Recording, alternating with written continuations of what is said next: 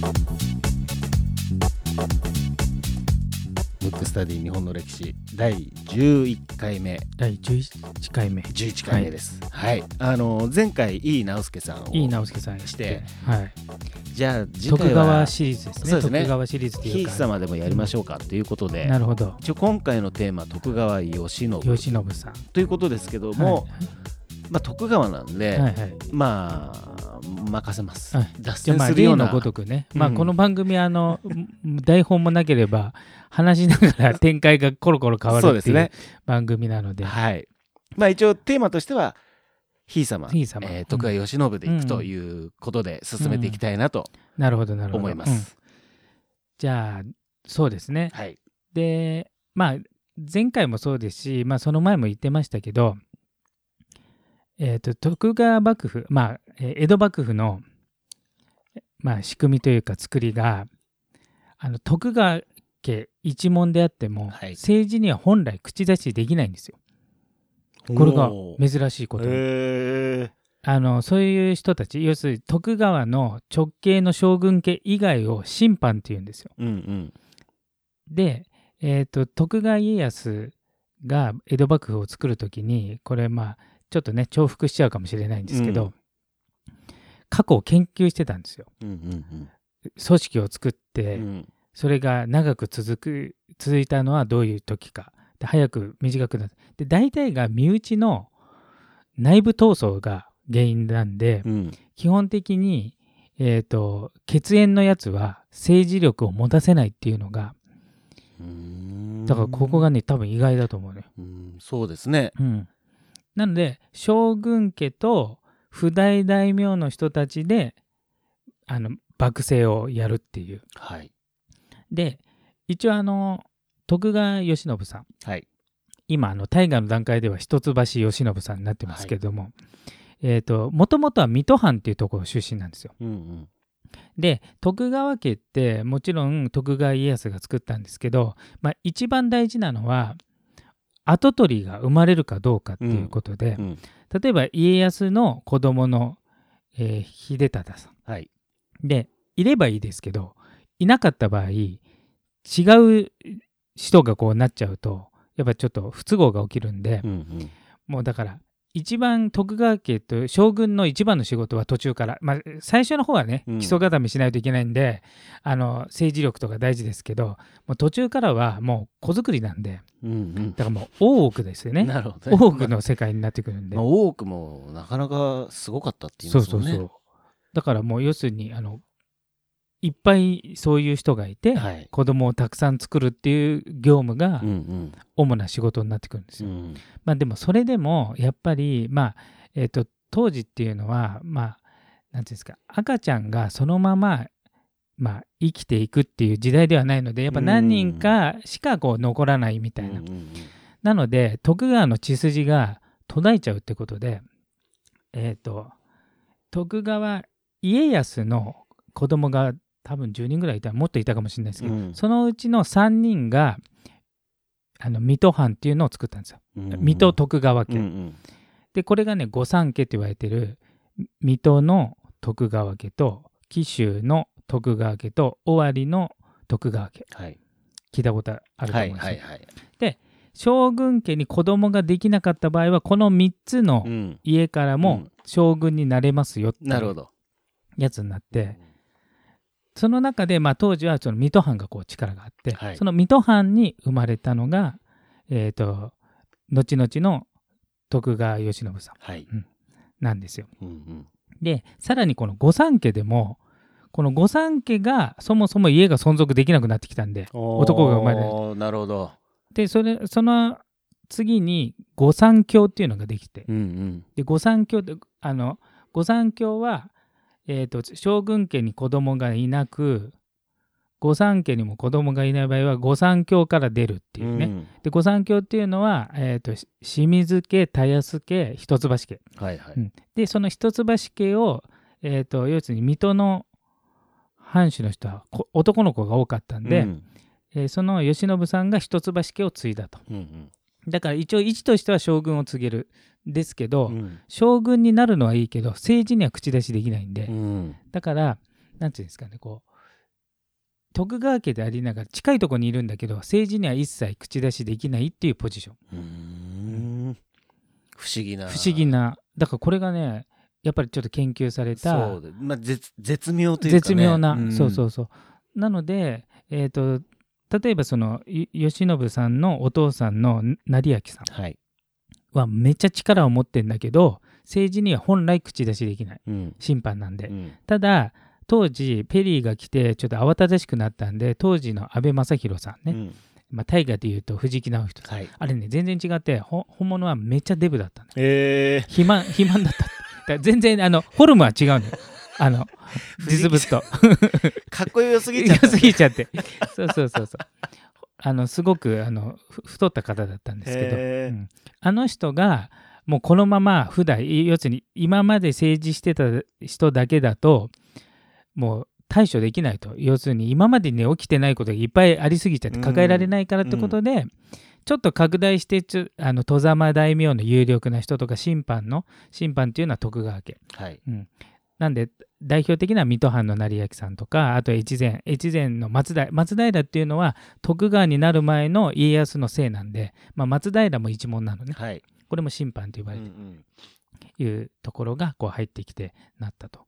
なのであの結構いい位置にいたけれども、まあ、そこまでこう政治に介入できない位置に生まれてると。うんうん。ただ非常に優秀な人だったんで、うん。非常に優秀な上に当時その病弱な人が多かったんですよ。はいまあ、例えば成人する人も少ないし、うん成人ししたとしてもすごくなんていうかシャキッとした人が少ない中、頭もよいい上に、まあ、体も強いってことだね。はいうん。まあ、ちょっと大河のあのひい様みたいな感じだとはちょっと思えませんけどあれもねドラマ。あれめっちゃかっこいいし、そうですね。あのひい様だとちょっとかっこいいですよね。え ーかっこいいしなんかちょっと庶民の中にこう入り込んでるみうたいな、ん。多分あそこまでちょっと実際わかんないですよ僕も、うん。っていうところがあって、うんううん。んうん。あったんですよ。あちょちょっとど忘れしてこう展開なんだっけ？えっとうん、吉信さん。慶喜さん、はい。うん、で1位すごく優秀だったんで、はい。うん。えっ、と12代要するにえっ、と今の、まあ、大河見てる方は、はい。家貞さん、はい。えー、と又吉さんがやってるお父さんが次の将軍に慶喜さんをって言ってるぐらい。うん。だそれがお父さんが12代ね。おー。12代、はい。で今の又吉さんが13代、はい。でその時から、まあ、要するに又吉さんの家貞さんがはい。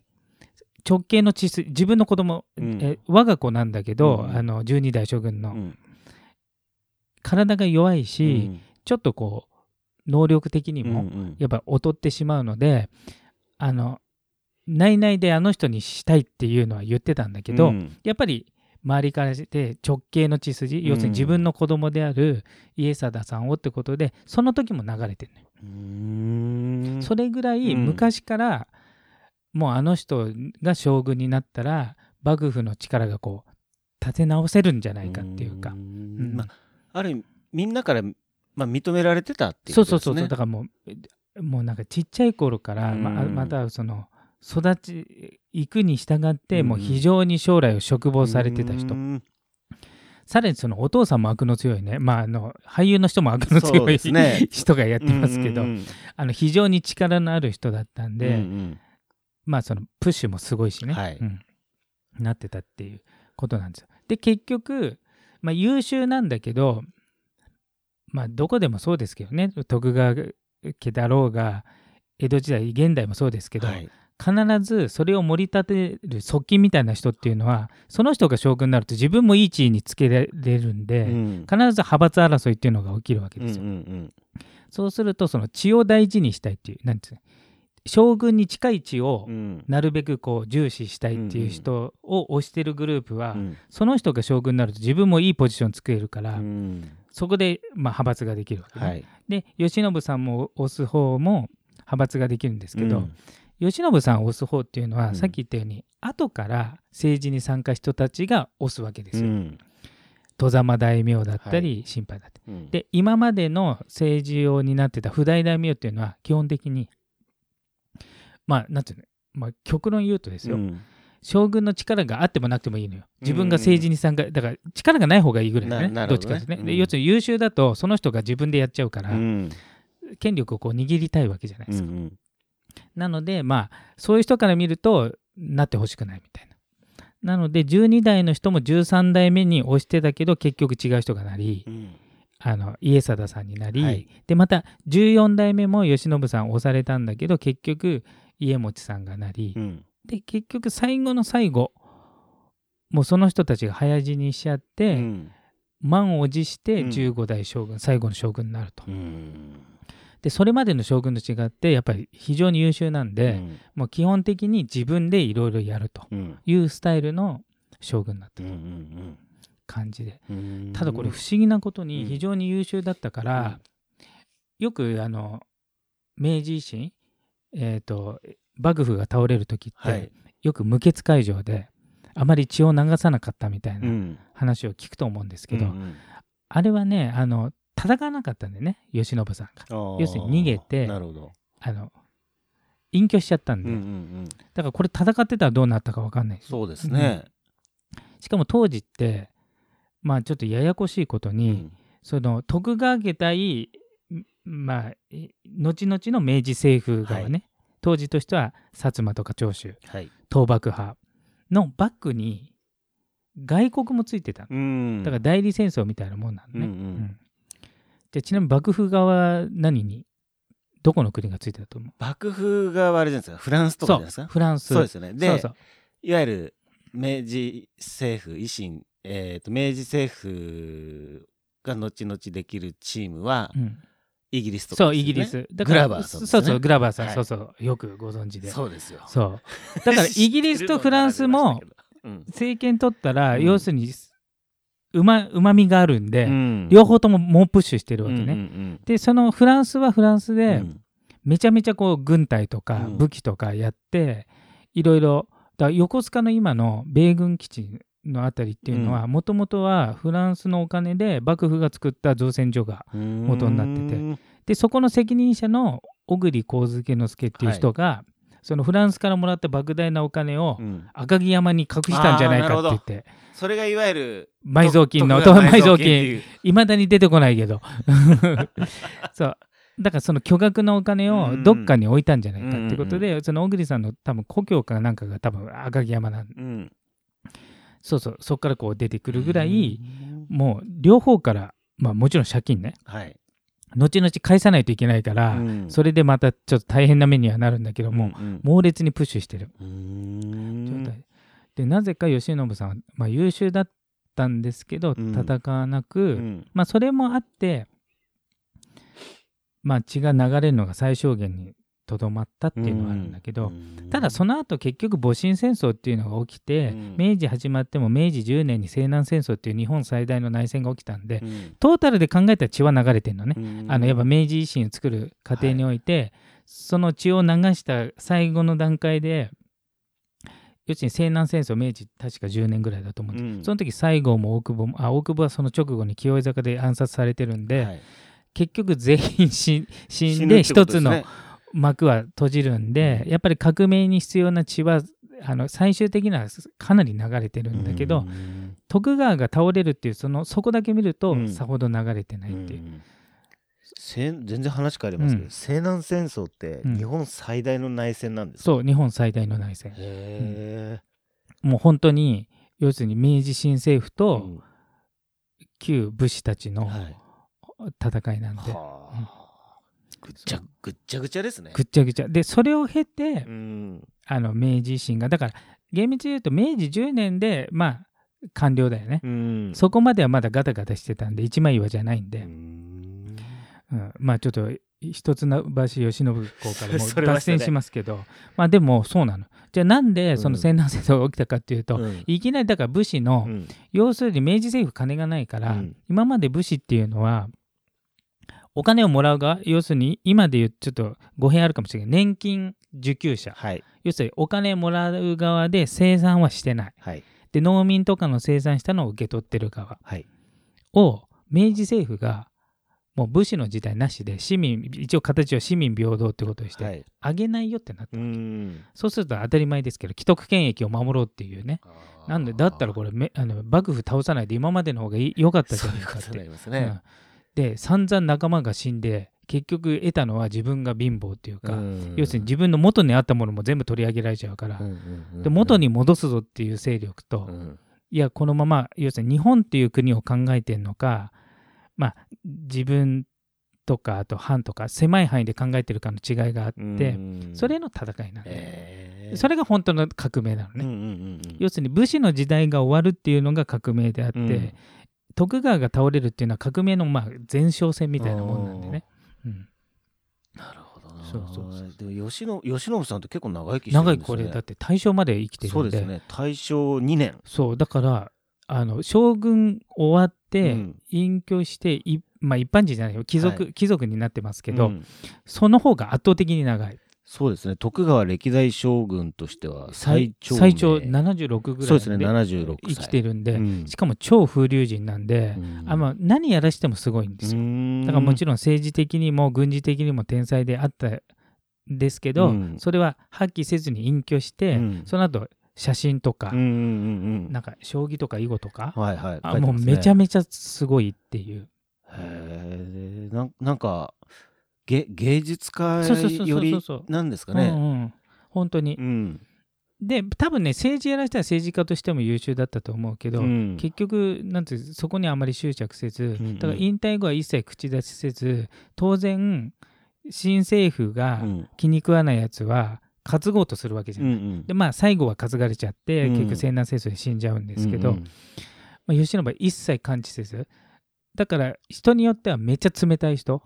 要するに今までだった、えーと付き従ってた人が、どはいはいはい。まあ、要するに今までの権益を取られちゃってうん。何とかしてくださいって言っても、うん。まあ、相手にせずっていううんことなので、うん。まあある意味じゃ賢いね。そうそうそう。非常に賢い。先が見えてるというか。そうそうそう。で結局まあ悟りじゃないですけど、うん。まあ、こういう時代になったらこだったらこういう生き方しようって、うん。うんどの道でも結構第一人者になってるんで、うん。なんかそうそ面白い方が結果徳川最後の将軍っていうのでそうそう逆に慶喜さんだったからうまいこと終わったのかもしれそうかもないですね。しれないね。そうそうそうそう。うん。多分そうだと思う、うんうん。うんでしかもやっぱあの最終的にね明治になってそのなんていうのその徳がまあ要するに朝敵になってはい。許されて、貴族の一番上の位公爵っていうえっ、と公園の公ですね、はいはい。えっ、と公爵って2つあるんで、うん。あの日本日本も、えー、と市民平等って言いながら貴族貴族制度になったんで、うんうん。あの5種類。あの公爵公爵伯爵子爵男爵なんで、うん。だから男爵って一番ひ低いんだよ、ああそうなんだ。うん、でなんかちょっとねなんかよく貴族っていうと男爵とかよく出てきますけど、うんうんうん。伯爵とか、うん。あれは3番目なんで。一番上が公爵。公爵、うん。あのー公園の公ですね。そうですね。ハハムの方ですね、はい。カタカナでハムって書いて、ね。そうそうでハムはもともとの血筋が良くないとなれませんから。で例外があって、うん。もう土平民からえー成り上がったうん。山形有朋と伊藤博文だけ公爵なの、ああなるほど。なるほどね。それ以外はもともとの生まれが例えば天皇家出身とか、はいはい。徳川家出身とか、うん。島津家出身の人は公爵になれるけど、普普通はなれない。その1個下の公爵。うん。あのこれなんですか？気候の公公ですね。気候の公、こっちはあのなれるかもしれないんですけど、うんまあ、通常はね、うんあの子爵男爵ですね、うんあの一般の人が貴族になったとなるんであればってことですね。へそうそうそうそう。えなんか面白いですね。そうそうそう。いろんな。でもこの時ってうん。本当に実際にあの一般市民というか、うんうんうん。庶民はうん振り回されてたんですよ、ね。そうそうそうそうそう。あのいつの時代もこれ 歴史には庶民って出てこないけど、はい、あの基本的にいはますよねだって、あのね散々搾取され振り回され側で 一つもいいことがないのよ。うん、いやーじゃあその時代をまあひとまずそうそうそう。まあピリオドを打ってそうそうそうで次の時代へっていう。ことのまあそこの中心人物の一人だったのがだからあえてその野心家じゃないすごい野心ある人だったら、うん。明治政府ってできた時ってちょっとガタガタしてたし、うん。要するに西南戦争もねうん。最後がこう、まあ、最終的には明治政府と敵対することになったその時に例えば野心があるうん。徳川家の最後の将軍だったら、出てきたかもしれないけど、まあそういうことは一切せずに、うんあの趣味の世界のプロフェッショナルというか、うん。だから多分ね写真家日本第一人者ぐらいうん。写真家としては優秀な、すごいな、ん。なんか面白いですね。そう。だからなんかこう貴族のうん。模範的な生き方というか、ん。うん。まあ、政治に介入せずはい。自分のなんかこうたしなみをこう極めていくみたいなね、いやいやいやそうそうそう。そういう方がうん徳川。そうそう。ちょっとねね。話が思いっきり脱線してその貴族ついでに、うん。たまにこうき聞かれるというか、うん。疑問に思うことがある人がいると思うんですけどうん。もともと貴族っていうのは天皇の周辺にいる公家っていう人たちが貴族だったのね、はい。その後まあその武士のあの旧殿様の人たちも貴族になっていくんだけどうん。もともと平安時代になんか藤原氏って聞いたことあるでしょ、はいありますね。摂政と関白って言って、はい。うんあれは天皇の補佐をするって言いながら、まあ、実質上の最高権力者。うん。で日本って不思議なことに天皇に取って代わろうっていう人はあんまりいなかったのね、うん。まあ、1人か2人ぐらいはいい,、うん。いたんですけど、うんうん。他の国になるとうん。自分が皇帝とか王様になるから、要するにぶっ倒していくんだけど、うん。なぜか日本は天皇制を維持しながら実質的な権力を握るってことをやってて、うんそれが、えー、と天皇が二十歳未満の時は摂政。うん。で天皇が二十歳超えたら関白っていう名前、まあ、どっちにしろその人が政治をに担う。はい。でもともと最初の頃は摂関政治っていうのは藤原氏っていうのがなってて、うんよくなんか昔藤原っていう名字の人見るとうん。なんかこう藤原氏の末裔じゃねえかみたいな感じね、言ったけど藤原氏っていうのは存在しない今は。ああなるほど。うん。うんうん。でこれどうなっていくかっていうと、うん。藤原氏が独占していくと、うん。今度藤原氏が当たり前になってくるから、うん。その貴族を独占するとね。そうすると貴族あの藤原氏のどこの出かっていうのが大事になってくるわけね、うんうんうん。で全部が藤原氏だから、うん。貴族うん。平安時代ね、うん。でそうなった時に藤原北家っていうのが一番近いあの北北北の家って書いて北家が一番力を握って、うん。で最終的にはそこの家しか摂政関白はダメだってことになったわけ。うん。でそれが分裂して五石家って言って5つのところからしか摂政と関白はできませんよ。例外が豊臣秀吉だけ。と、うん。あと秀吉の甥の秀次かな、うん。それ以外は摂政関白になってはいけないようになっちゃったのね、うん。その五石家うん。その筆頭が近衛家。うん。近衛家がだから貴族の中の貴族ね、トップ。プ近衛高司、うん。一条二条九条っていうのが、うんこれが貴族中の貴族なうんんで、うん。本当だ。藤原北家そう。でなのでこここが貴族の中のトップなんで、うん。えっ、と篤姫、うん。えっ、と北川景子さん、はい。篤姫はうん。一回近衛家の娘養女に出して、うん。近衛家一応貴族のトップの家から将軍家に来るっていう、うん。そういう作用になってそうだそうだそうなってますね。そうそう。そうじゃないとその将軍と同格になれないんで、うんあだから近衛とか、まあ、うん。後々近衛っていうあの総理大臣も出てきあますけど、文丸さんですね。う。ん。もうあれがもう最高レベルの貴族なんで。ううん。この貴族の近衛うん。九条？うん、二条一条高塚さこの中でも。えっ、と、近衛と高須賀がが1位に。一位になんいうか、先にそれができて、それの分家がい確か一条二条だと思う。うん確か。あうん、でもそのそれが五石家って言って、うん。これの中からじゃないとうん。清少関白出れないんで、ーうん多分そこから世襲ね。うん。あの実力とかで家柄が家柄っていうもう超名門。えー、なんかいろんな歴史がありますね。そうそうそう。だから藤原氏っていう名字はないから。うんうんうん、ああなるほど、ねそういうことですね。そうもうあの近衛高塚瀬一条二条九条になってるんで、うんうんうんそれが規則。なるほどな、うんまあだいぶ今回脱線しましたけど脱線しましたね。結局貴族の話貴になっ族。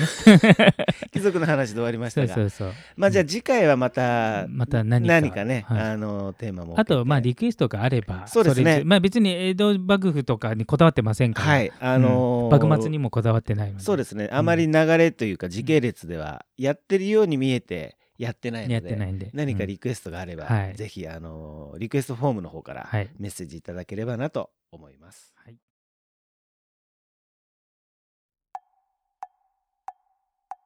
むくむくラジオだべ。むくむくラジオだべむくむくラジオだべ。